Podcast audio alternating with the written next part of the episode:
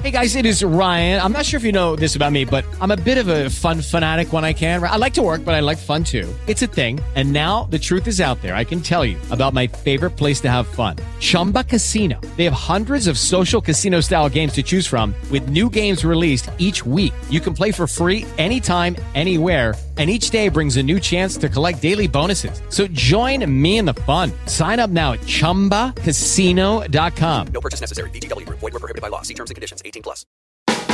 Paulão, 2020 foi o ano de quê? Da pandemia. Tá, mas além disso, Do home office? não, do que mais? Não sei onde você quer chegar, cara. Na bolsa. Ah, foi o ano do Circuit Break. Tá, mas uma ação que se destacou. Ah, já sei onde você quer chegar. 2020 foi o ano daquela empresa que nunca tinha batido uma meta e finalmente bateu. De uma das empresas que mais tem Bitcoin no mundo. E da empresa cujo dono é o homem mais rico do mundo e que também brinca de lança-chamas. Faltou uma coisa, é o BDR mais negociado aqui no Brasil também. É isso, estamos falando da mesma empresa então. 2020 foi o ano da Tesla.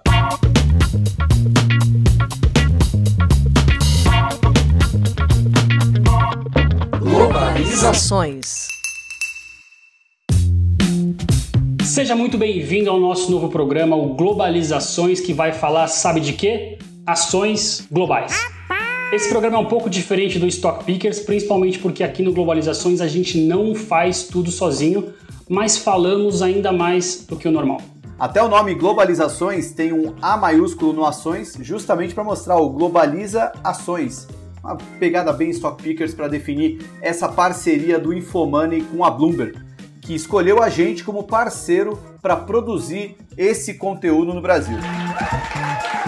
Nós, em parceria com a Bloomberg, vamos trazer as análises das principais empresas globais e contar para vocês por que, que essas empresas mexem com a cabeça de todos os investidores do mundo e agora também mexem com a cabeça dos investidores do Brasil.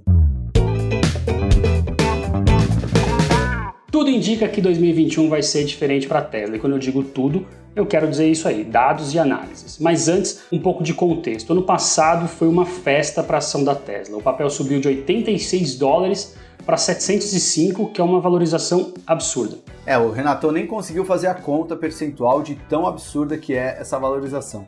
E na real, o rally só terminou agora em janeiro a 880 dólares.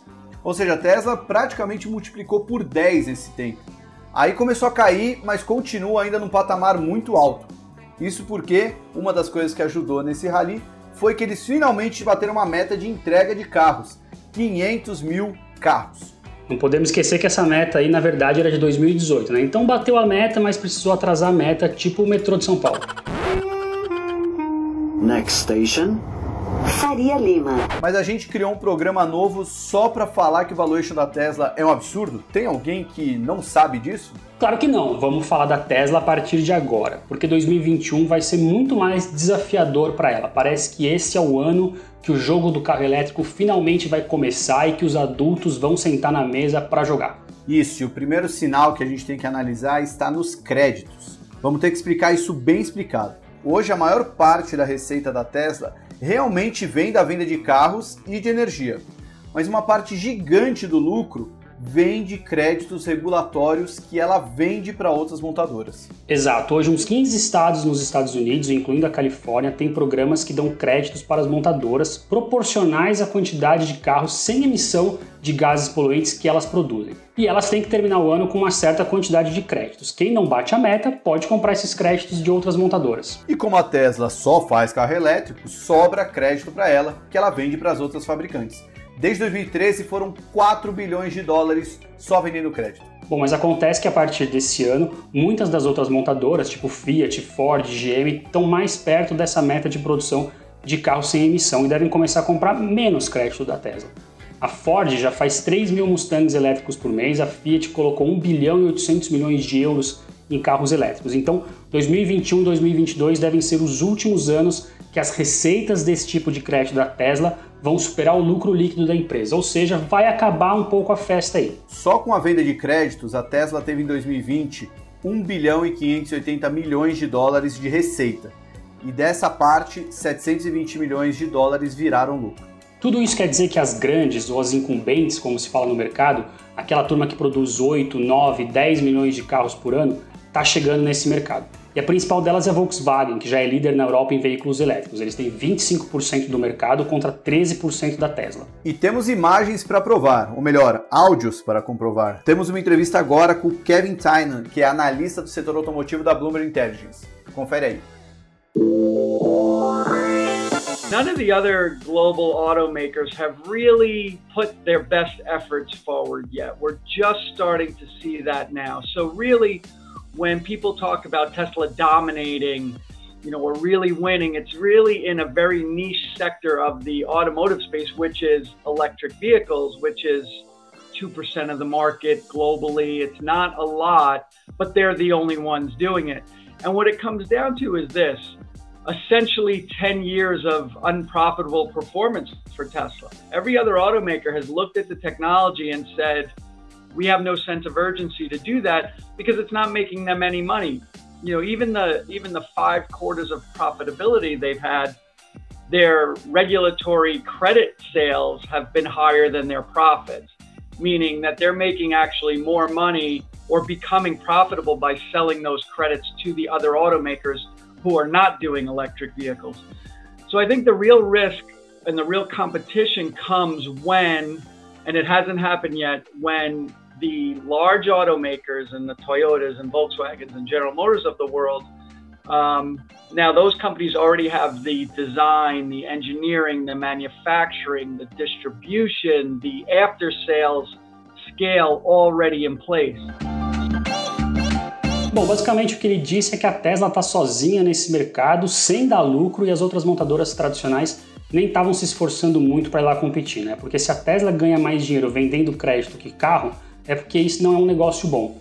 Mas agora as montadoras tradicionais têm incentivos de governos e vão colocar o peso dos 100 anos de experiências das fábricas, das redes de distribuição bem azeitadas a serviço dos carros elétricos. E o principal, já no segundo ano, elas já devem estar produzindo mais do que os 500 mil carros que a Tesla produz. Mas nem tudo está perdido para a Tesla, aliás, longe disso. Tem um lado muito bom nisso tudo. Esse resultado bastante contra-intuitivo da competição, eu confesso que eu não esperava. Vamos ouvir o próprio Kevin explicando isso. Yeah, that's going to be difficult. Obviously, they have that first mover, that big name advantage. They have the whole high-profile CEO, uh, and I think they will benefit from other manufacturers spending on the marketing of electrification, which we're starting to see a little bit of now, advancing the narrative, right? I think up until this point, we have a lot of negatives about electrification, about range anxiety, about the time it takes to recharge, um, the infrastructure in place, you know, outside of the garage for people who don't have garages. So there's a lot of a lot of uh, you know the, the sort of shortcomings of electrification being talked about now when when large legacy automakers want to actually sell the vehicles because they're profitable or because the government makes them you know whatever it is um, they're going to market the benefits of, of that technology and i think that helps tesla as the more uh, more people understand the benefits of electrification. Um, at the same time, Tesla will be coming up against automakers who have been building vehicles for a hundred plus years, right? So now maybe some of that those quality issues that have been overlooked for Tesla over the years start to become a little bit more glaring when you're comparing to you know the manufacturing quality of a, of a Volkswagen or even of a Toyota, um, you know where they haven't had that sort of apples to apples comparisons across electric vehicles to this point because other automakers really haven't done them you know in earnest yet.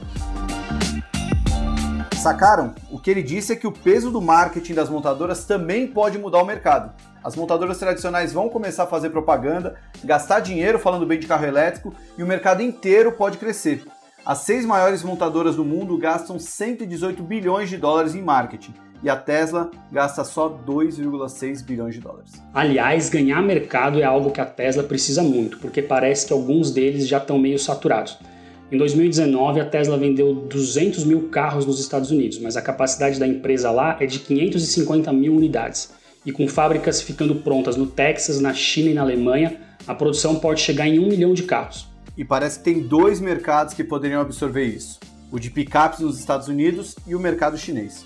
Nos Estados Unidos, o segmento de picapes gera 125 bilhões de dólares, e nesse caso específico que a Tesla está chegando para competir. Exato, o Cybertruck da Tesla, aquele que tem um vidro indestrutível, mas que quebra com uma pedrada do Elon Musk, vai chegar para disputar um mercado de 23% do total de receitas de veículos nos Estados Unidos.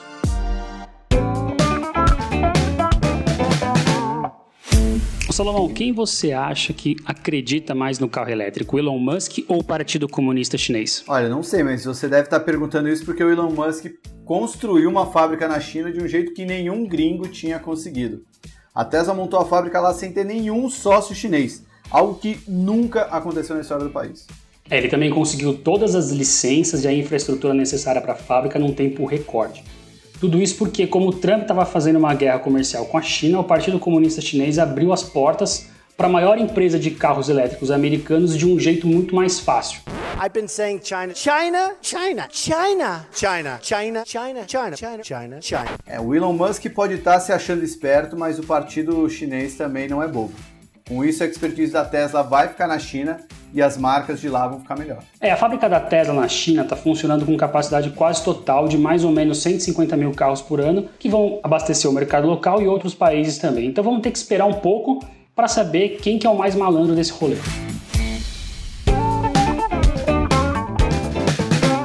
Ô Renatão, vamos falar de valuation de novo? Bora! Parece que o preço da ação da Tesla está assustando alguns investidores, né? Sim, muitos deles já estão procurando outras ações para aproveitar a tese da energia limpa e da eletrificação dos transportes. Tem uma gestora chamada Aperion, da Ásia.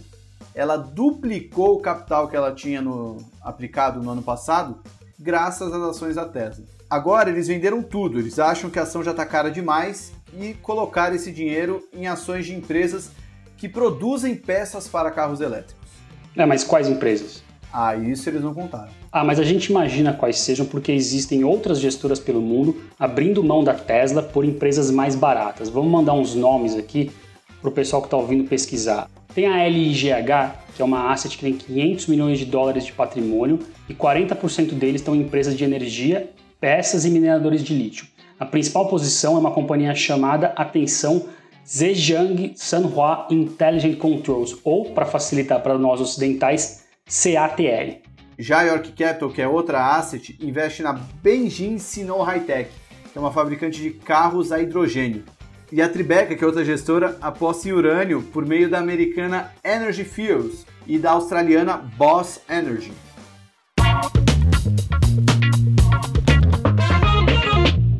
Ô Salomão, depois de tanta coisa sobre a Tesla, você se considera um hater ou um fanboy da empresa?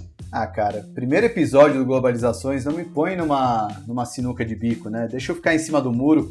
Você não precisa ser hater ou fanboy, né? Eu vou, vou ficar em cima do muro aqui. Prefiro dizer que a Tesla tem uma história maravilhosa, mas tem muitos desafios que o valuation ainda não precificou. Bom, tá bom, eu nem vou insistir, mas se você fosse hater, eu ia falar para você tomar cuidado porque o Elon Musk ele persegue muito os shorters e os haters da Tesla. Na é verdade, tem um cara que fez short com a Tesla e filmou um protótipo da Tesla na rua com dois funcionários no banco de trás e ninguém no volante. Depois o cara pegou um drone e filmou uma fábrica da Tesla para mostrar que os carros eram quase que feitos à mão. O Elon Musk ficou tão pistola que o nome do cara foi parar na internet inteira e agora tem um processo rolando. É verdade, o nome desse cara é o Rendip Hot e ele tá ganhando um processo na justiça do Elon Musk. Tá, até por isso então eu não vou nem dizer se a gente é hater ou fanboy dele. Não, vamos deixar você ouvinte decidir se você vai ser hater ou fanboy da Tesla. E aí, gostaram do primeiro episódio do Globalizações, o projeto do Infomoney com a Bloomberg? Deixe seus comentários nas nossas redes sociais, o Instagram, o Telegram, onde for. Quanto mais comentários vierem, melhor. E a gente vem com o próximo episódio de Globalizações. Além de mim, do Thiago Salomão e do Nando Lima, que editou este novo podcast, participaram do time da Bloomberg a Júlia Leite, a Daniela Milanese e a Patrícia Xavier, que a gente agradece demais pela colaboração e as informações. Até mais!